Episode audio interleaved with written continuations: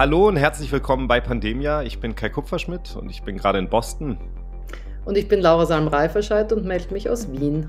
Wir reden ja hier bei Pandemia über hauptsächlich über Infektionskrankheiten. Ähm, diejenigen unter euch, die uns häufiger zuhören, wissen, dass wir ähm, in letzter Zeit auch ein bisschen breiter in den Themen geworden sind oder werden wollen. Ähm, heute reden wir aber nochmal über ein Thema, das im Grunde genommen zurückgeht zum Anfang dieses Podcasts und zu dem Grund, dass wir diesen Podcast überhaupt angefangen haben. Und zwar Covid.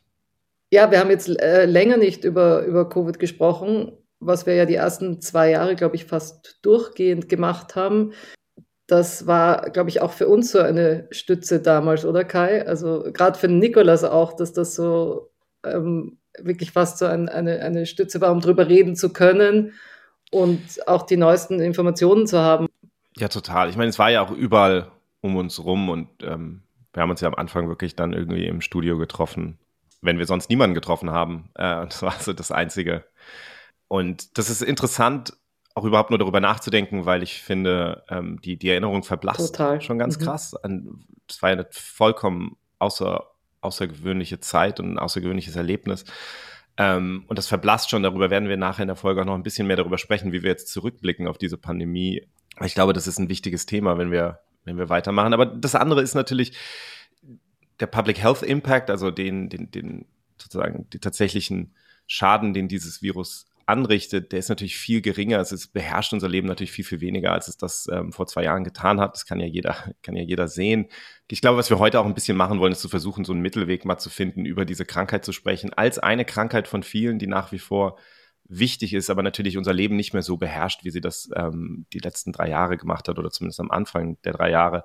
Und das ist so ein bisschen ein Problem, mit dem sich, glaube ich, viele Forscher auch konfrontiert sehen, dass man jetzt über etwas spricht, was wenn man es ganz nüchtern betrachtet, halt nach wie vor sehr viel Krankheit und Tod verursacht und deswegen wichtig ist. Auf der anderen Seite aber natürlich im Vergleich zu dem, was wir erlebt haben, irgendwie viel weniger wichtig ist.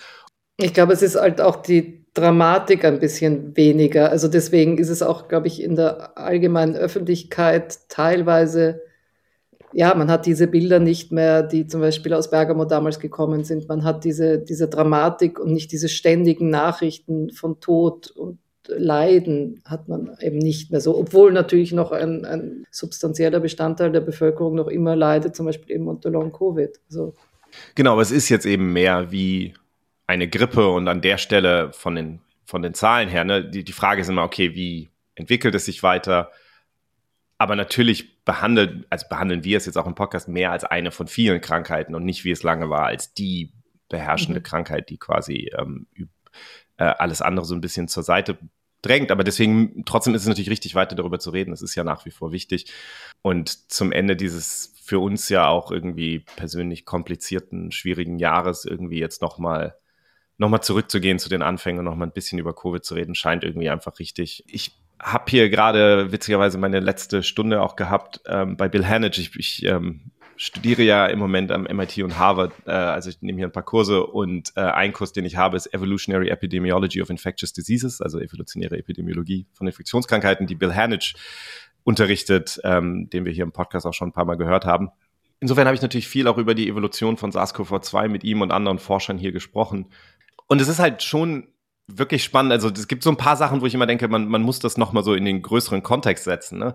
Wenn, wenn man nochmal zurückdenken, ähm, also als dieses Virus angefangen hat, sich zu verbreiten, vermutlich November 2019, war es ja offensichtlich schon sehr gut darin, sich von Mensch zu Mensch auszubreiten und hat sich im Grunde genommen nicht groß verändert. Also es gibt diese eine Mutation, über die haben wir auch schon mal geredet, D, D614G, die kam relativ früh und scheint dem Virus erlaubt zu haben, sich ein bisschen schneller auszubreiten. Aber ansonsten war das im Grunde genommen ein Virus, was sich da ein Jahr lang über die Welt ausgebreitet hat.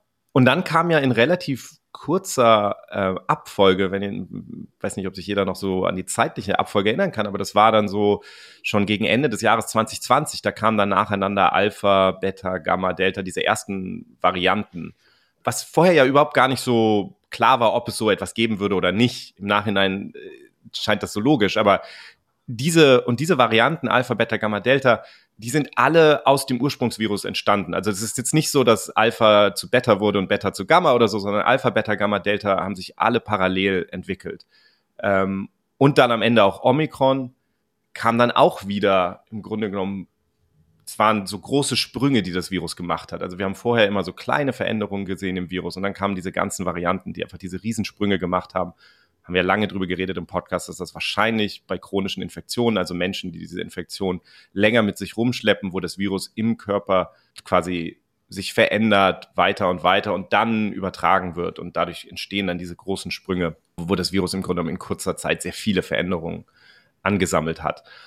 Und dann kam Omikron und hat wieder im Grunde alle anderen Viren verdrängt auf der ganzen Welt. Und das war dann zuerst das Omikron BA1. Ähm, und da ist es ja so, dass man dann so ein bisschen das Gefühl hat, okay, da ist es ja in gewisser Weise stehen geblieben. Also ich glaube, dass es für viele Menschen wahrscheinlich so wirkt, als hätte sich an der Evolution des Virus etwas geändert, aber in Wirklichkeit hat sich nur ein bisschen geändert, wie wir dem Namen geben. Ähm, Jesse Bloom, sehr wichtiger Forscher in dem Bereich, der war auch hier zu Besuch, hat einen Vortrag am MIT gehalten, mit dem habe ich auch gesprochen über wo wir uns eigentlich gerade befinden mit Covid und wie wir zurückblicken auf die Evolution dieses, ähm, dieses Virus SARS-CoV-2. And you know, for people who don't follow this this closely, they may say, "Oh, well, we're still all in Omicron. You know, maybe the evolution has slowed down." But in fact, the evolution hasn't slowed down. You know, if the WHO was following the same standards they had been early in the pandemic, uh, at least in terms of viral evolution, things like you know, BA2 and BA5 and BQ.1 and XBB would all have their own Greek letters. You know, they haven't gotten their own Greek letters, maybe in part because they haven't caused as much public health impact. But that reduced public health impact is definitely not because the virus slowed down evolving. That reduced public health impact is simply because more people have immunity, which has protected them.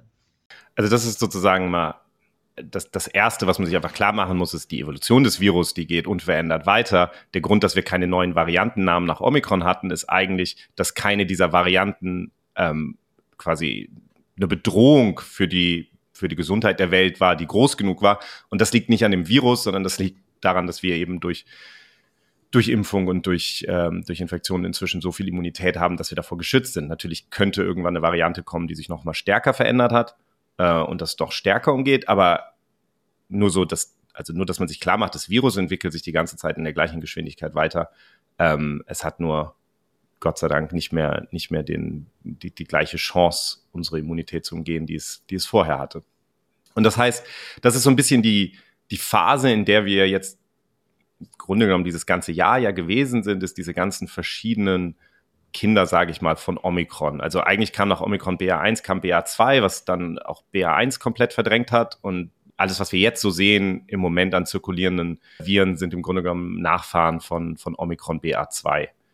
Das, das ist grob, grob das, was wir weltweit sehen. Und natürlich gibt es dann immer wieder einzelne Varianten, wo man sieht, okay, da sind sehr viele Veränderungen und die dann auch sofort wieder so ein bisschen Unbehagen auslösen und man sich fragt, okay, könnte es jetzt sein? Ist das, also Forscher wie Bill Hanage, wie Jesse Bloom, die gucken natürlich die ganze Zeit auf diese ganzen neuen Varianten, auf deren Erbgut und schauen, ob da irgendwo Sachen sind, die besorgniserregend sind.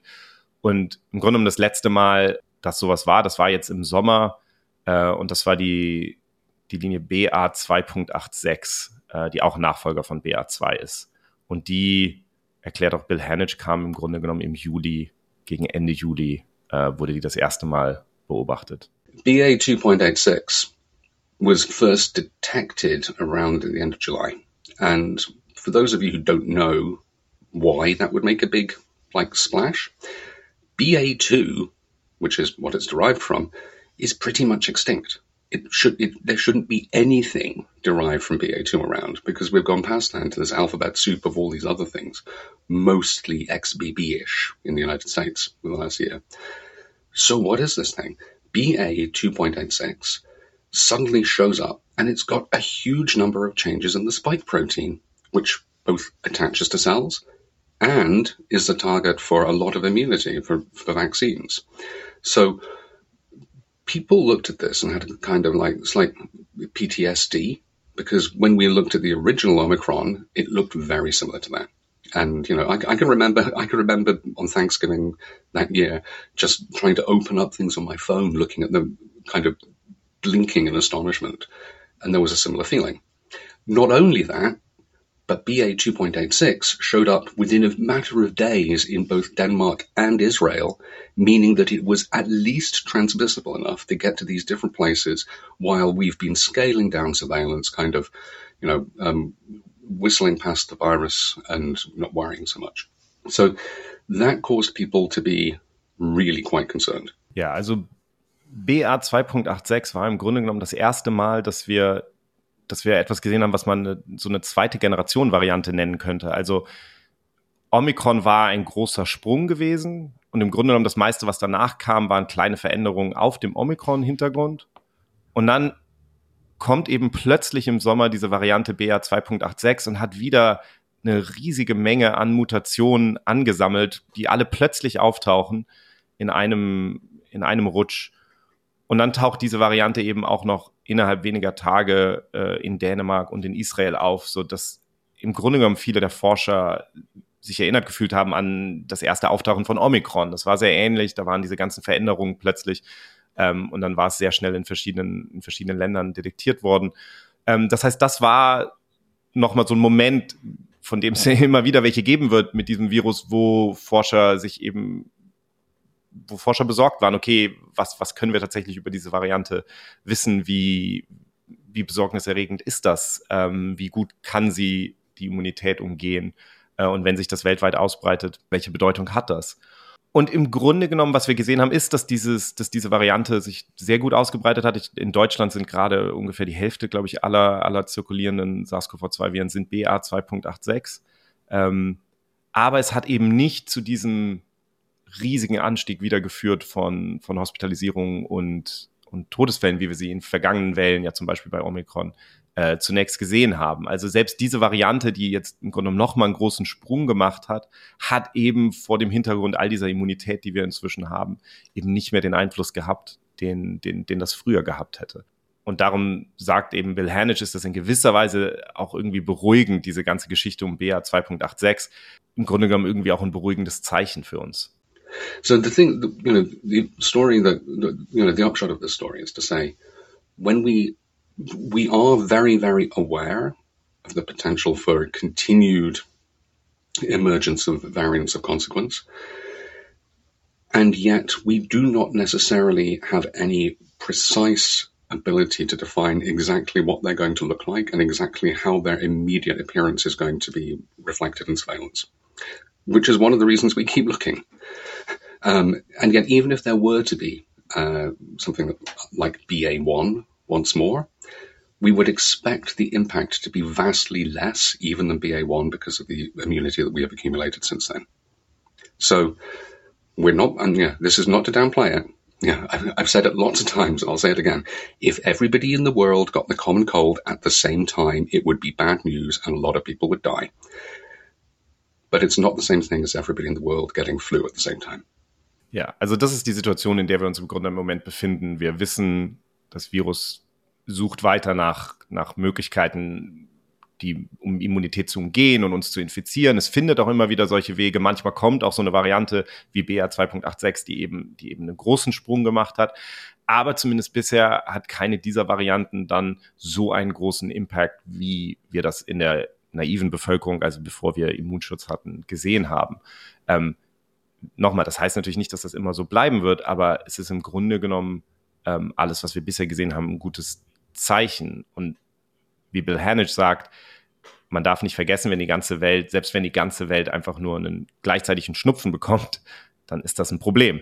Es ist aber nicht das gleiche, wie wenn die ganze Welt äh, gleichzeitig eine, eine, schwere Grippe bekommt. Also da, da sind wir gerade so in so, in so einem Mittelding, wo eben die Forscher noch sehr genau hingucken. Ich glaube, ein Großteil der Bevölkerung im Grunde genommen sich da weitgehend rausgezogen hat. Das ist sowas, was ich, was ich insgesamt finde ich sehr viel beobachte, dass die, dass, dass wir so als, als Gesellschaft fühlt es sich manchmal an, fast so kollektiv so eine Art Amnesie fast haben. Also, dass wir so das Erlebte so ein bisschen verdrängen und im Grunde dann nicht mehr drüber nachdenken wollen. Wir sehen Menschen, die sich manchmal fast so verhalten, als wären wir noch mitten in der Pandemie und auf der anderen Seite Menschen, die, glaube ich, fast vergessen haben, dass wir eine Pandemie äh, durchlebt haben. Hm. Und ja, für viele war eben, nachdem sie Krankheit hatten, einfach gar nichts mehr so wie vorher. Also das war, da hat sich das Leben komplett auf den Kopf gestellt. Und für manche war es auch wirklich so ein kompletter Wendepunkt in ihrem Leben. Also eine davon war die Italienerin Elisa Perego. Die ist, äh, kommt aus der Lombardei, ist dort krank geworden. Wir erinnern uns ja alle an diese, an diese schrecklichen Bilder aus Bergamo, aus den überlasteten Krankenhäusern, wo das Militär rein musste, um die Leichen abzutransportieren. Und die hat das miterlebt selber, war selber betroffen, war ähm, also hat sehr stark Covid gehabt, hat ähm, die Lunge war extrem betroffen bei ihr, die wurde triagiert übers Telefon, also die konnte gar nicht ins Krankenhaus oder zum Arzt gehen, sondern wurde sozusagen über dem Telefon beraten, weil viele andere noch schlimmer betroffen waren. Und sie kommt zwar aus dieser akuten Phase der Krankheit hinaus, aber irgendwie hört es nicht auf. Sie hat die ganze Zeit ganz schlimme ähm, Symptome der unterschiedlichsten Art und es kommt einfach nicht zu einem Ende bei ihr. the disease uh, went on and on. Uh, I had uh, other severe events, cardiopulmonary events, but I want to say that uh, I think uh, this is very important. I never fully recovered from this. Und das war für sie einfach auch der Wendepunkt, wo sie gecheckt hat, okay, das, also auch Monate nachdem sie die akute Krankheit gehabt hat, dass das nicht aufhört.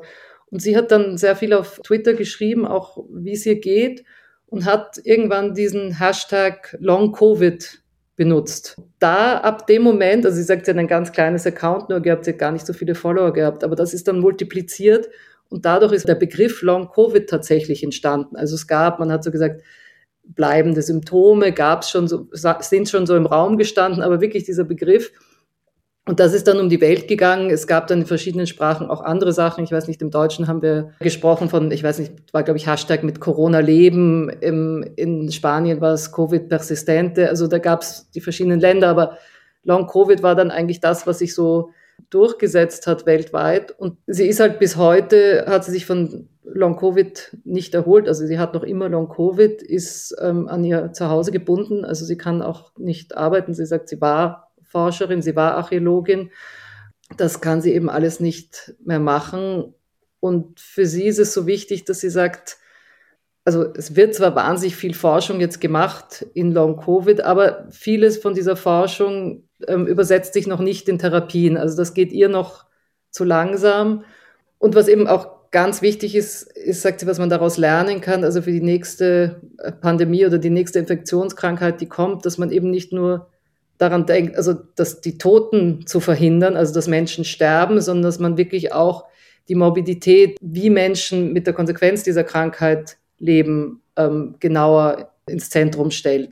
Das ist halt schon spannend, ne? dass es, es ist halt was, was man immer irgendwie im Kopf behalten muss, wenn man darüber redet. Also ich glaube, dass viele Menschen die, die Erinnerung an diese Pandemie verdrängen und dann gibt es halt die Menschen, die ganz jeden Tag aufwachen und, äh, und und an die Pandemie erinnert werden, einfach weil sie nach wie vor krank sind, nach wie vor leiden unter den Folgen der Pandemie.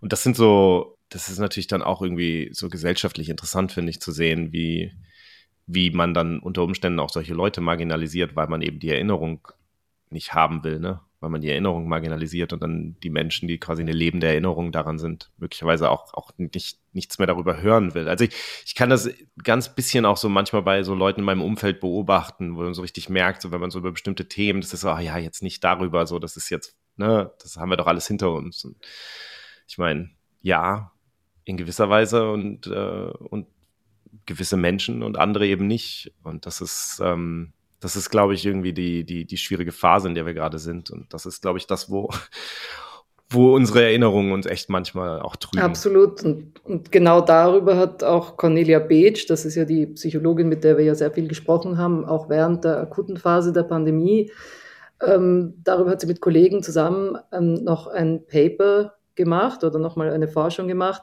und äh, Kai, du weißt das wahrscheinlich besser, weil du warst, glaube ich, bei diesem Symposium. Ja, das war so ein, so ein Symposium, das war in Köln äh, Ende 2022 und das war so ein Rückblick auf die Pandemie, ging so ein bisschen um Lehren aus der Pandemie zu ziehen. Es waren viele, viele Forscher da und Ärzte und dann ähm, habe ich einen Vortrag gehalten aus, aus journalistischer Sicht und der Jakob Simmank von Zeit Online war auch da und hat auch einen Vortrag gehalten, einen sehr guten Vortrag. Und ich glaube, dieser Vortrag von ihm hat, hat so diese Idee bei Cornelia Beetsch ausgelöst, ne, die sie dann erforscht Genau, das hat sie erzählt. Also ich glaube, sie sagt, sie waren dann abends noch was trinken und äh, Jakob Simmang hatte eben einen Zeitartikel zum Thema Umdeutung ähm, auch dann geschrieben oder veröffentlicht.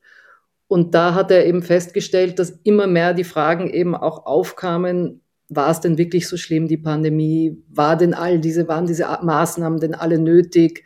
Und er hat eben diese ganzen Aus Aussagen gesammelt von ähm, Menschen und diese Aussagen dann auch an die Cornelia Beeth geschickt.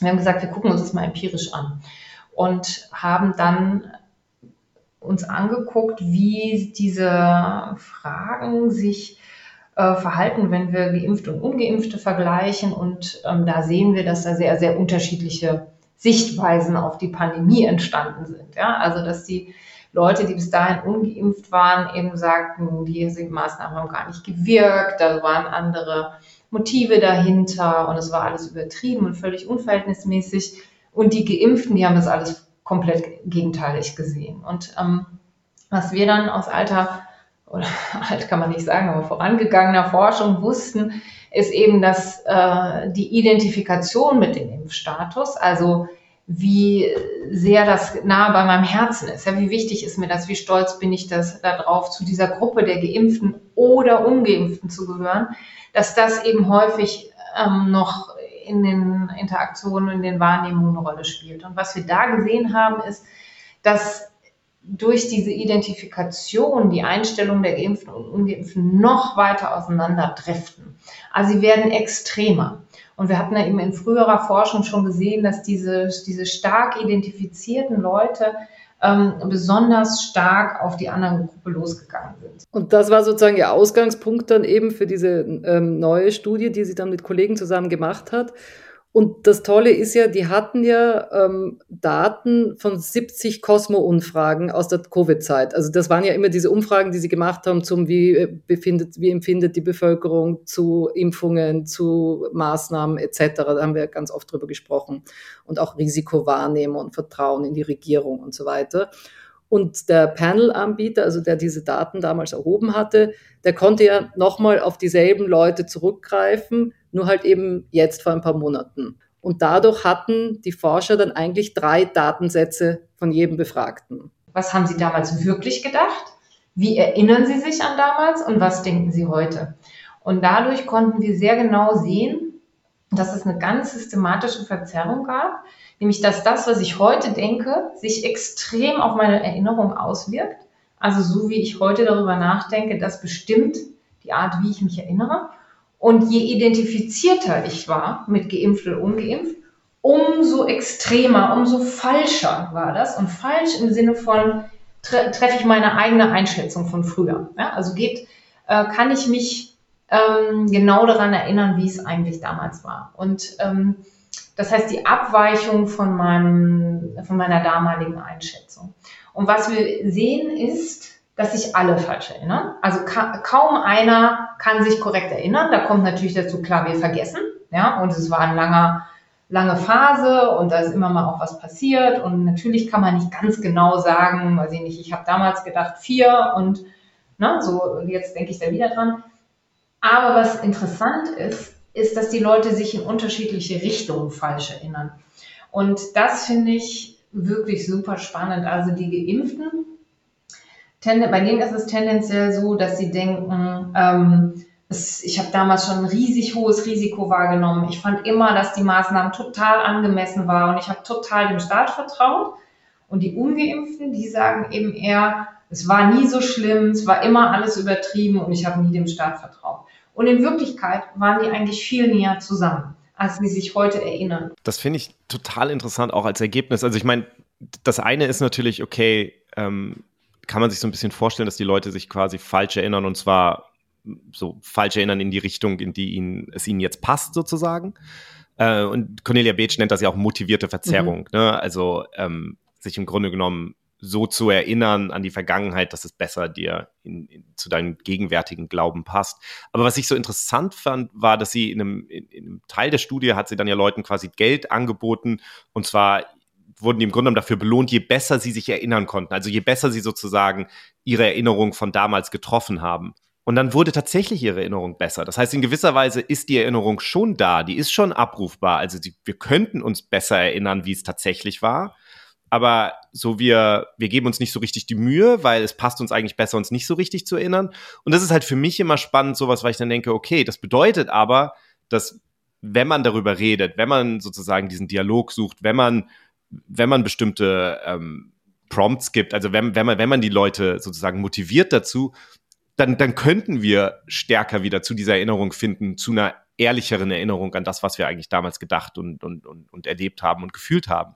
Und das ist natürlich was, was, wenn wir irgendwie über Polarisierung sprechen in der Gesellschaft, das ist, das ist ja, was Polarisierung ist, ne? Also, dass wir auf dieses vergangene Ereignis, das wir alle durchlebt haben und wo wir eigentlich näher beieinander waren in unseren Gefühlen, als wir jetzt denken, dass man das sozusagen im, im, im Rückspiegel der Geschichte dann so verzerrt und polarisiert und dass man da aber auch wieder zurückgehen kann, dass die Erinnerung noch da ist, das finde ich halt total spannend. Würde mich auch total interessieren, ob das sozusagen in zwei oder drei Jahren auch noch so ist oder ob das mit der Zeit dann sozusagen, ob unsere, unsere motivierte Erinnerung irgendwann so überhand nimmt, dass das eben nicht mehr geht. Und das ist für mich so ein Argument dafür halt, dass wir jetzt auch diese, diese Gespräche führen müssen. Und das ist das, wo diese Amnesie mir so Sorge macht. Ich war, ähm, wir hatten ähm, Jacinda Ardern, die, die frühere ähm, Premierministerin von Neuseeland, ist auch gerade in Harvard und die hat einen Vortrag hier gehalten, ähm, zusammen mit zwei Beratern.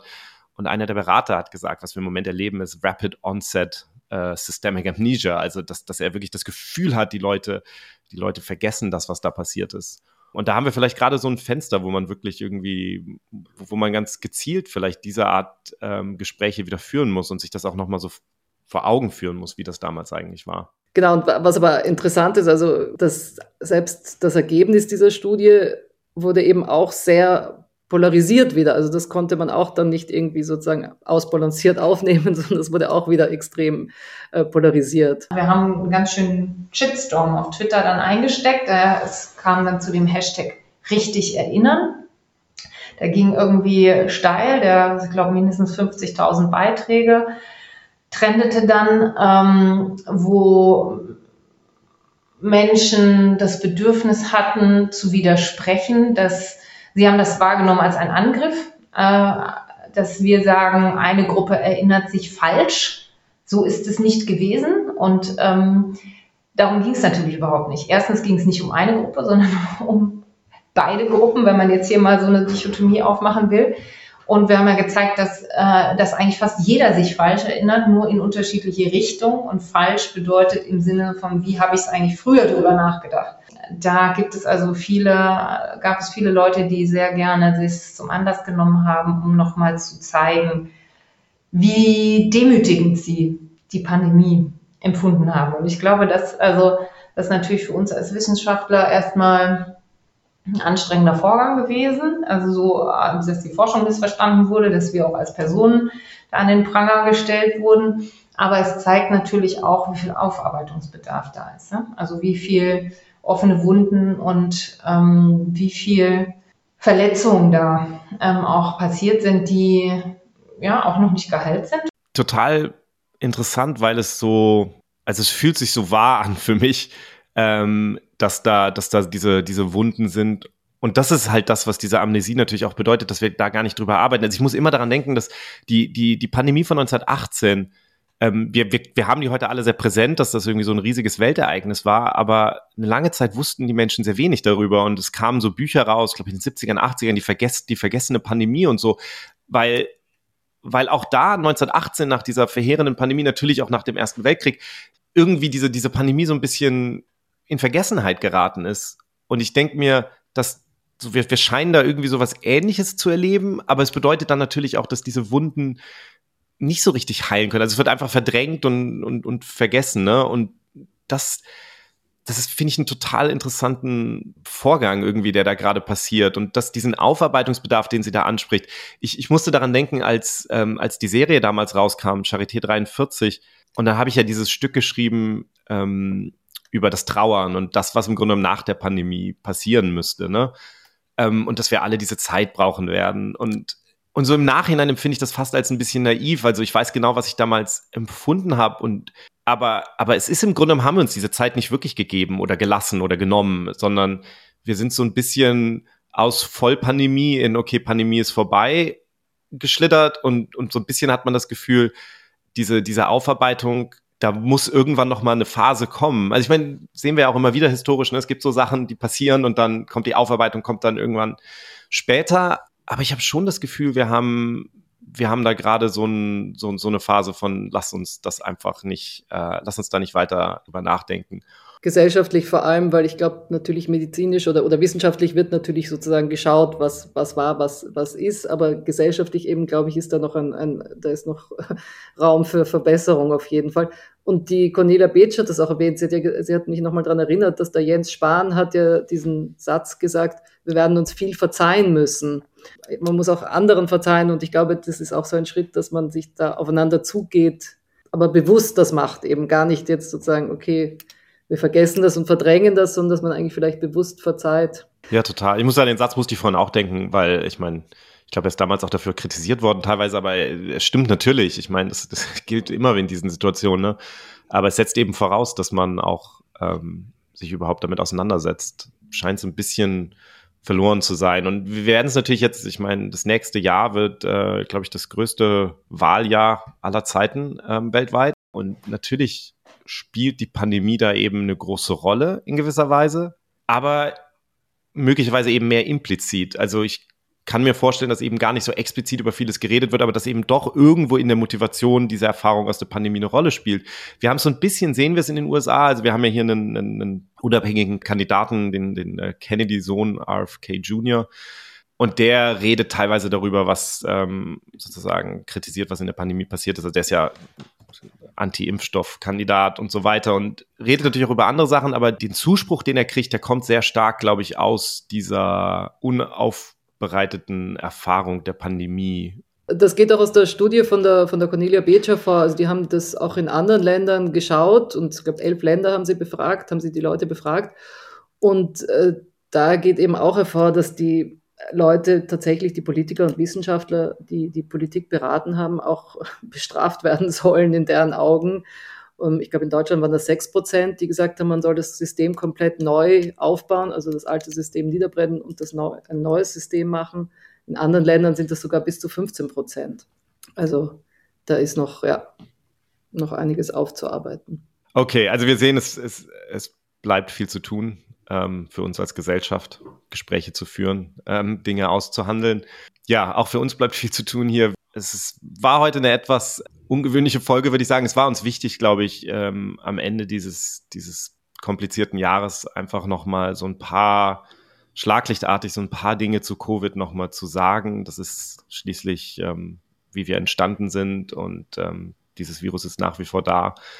Und ich glaube auch, es ist uns wichtig, einfach ab und zu so daran zu erinnern und diese Gespräche ähm, nochmal so ein bisschen in Gang zu setzen. Das ist ja am Ende hoffentlich klar geworden, warum das wichtig ist. Und darum haben wir diese drei Dinge jetzt zum Ende des Jahres nochmal so ein bisschen euch mitgeben wollen. Aber in erster Linie wollten wir euch mitgeben, dass, ähm, dass wir wahnsinnig dankbar sind für die Unterstützung in diesem, in diesem Jahr, in dieser, in dieser sehr wilden, wirren Zeit. Und ähm, wir freuen uns wahnsinnig, dass wir, dass ihr uns geholfen habt, im Grunde genommen über diese, diese schwierige Phase hinweg so ein bisschen zu kommen. Und äh, 2024 ist ein neues Jahr. Wir freuen uns darauf. Wir freuen uns darauf, auch wieder klassische alte Pandemia-Folgen zu machen, schöne Geschichten zu erzählen euch. Ähm, ihr könnt im Übrigen fürs neue Jahr äh, Pandemia auch verschenken. Wir haben bei Steady neuerdings die Möglichkeit, Geschenke-Abos euch abschließen zu lassen.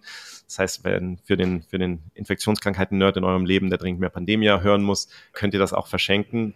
Und äh, ja, Laura, wir machen im nächsten ja. Jahr dann wieder ein bisschen mehr und ein bisschen regelmäßiger unsere, genau. unsere schönen großen Wie immer große Versprechungen zum Ende des Jahres. also wir geben genau. uns wirklich Mühe, wir versuchen regelmäßiger rauszukommen und dann euch auch wieder die schönen Geschichten, also schönen, die scha schön schaurigen Geschichten zu liefern, die ihr so mögt. Genau. Mich verschlägt es dann Mitte nächsten Jahres auch wieder zurück nach Berlin. Yeah. Ähm, da wird es dann auch nochmal ein bisschen leichter.